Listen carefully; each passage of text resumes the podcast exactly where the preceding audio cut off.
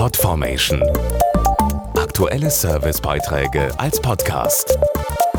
Regelmäßige Infos und Tipps aus den Bereichen Gesundheit und Ernährung. Am 23. September ist Welt-RLS-Tag.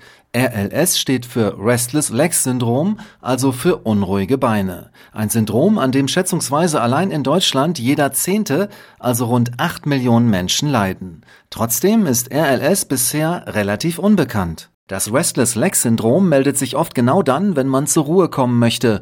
Lilo Habersack ist Patientin und Gründerin der Selbsthilfevereinigung RLS e.V. Vorwiegend abends, wenn ich mich entspannen will oder nachts, wenn ich schlafen möchte, kribbelt und sticht es in meinen Beinen und das ist so schlimm, dass dann an Schlaf gar nicht zu denken ist. Das geht natürlich auf meine Lebensqualität und am nächsten Tag bin ich dann müde und erschöpft. RLS ist bisher nicht heilbar, lässt sich durch Medikamente aber gut behandeln. Der Neurologe berät jeden Patienten individuell, welche Therapie am besten helfen kann. Die Medikamente sorgen dafür, dass die Beine zur Ruhe kommen und dieser Bewegungsdrang nachlässt. So können Betroffene dann wieder normal schlafen und auch am sozialen Leben wieder teilnehmen. Primär werden Dopaminergika eingesetzt, bei denen es aber vorkommen kann, dass Patienten sie nicht vertragen oder ihre Wirkung mit der Zeit nachlässt.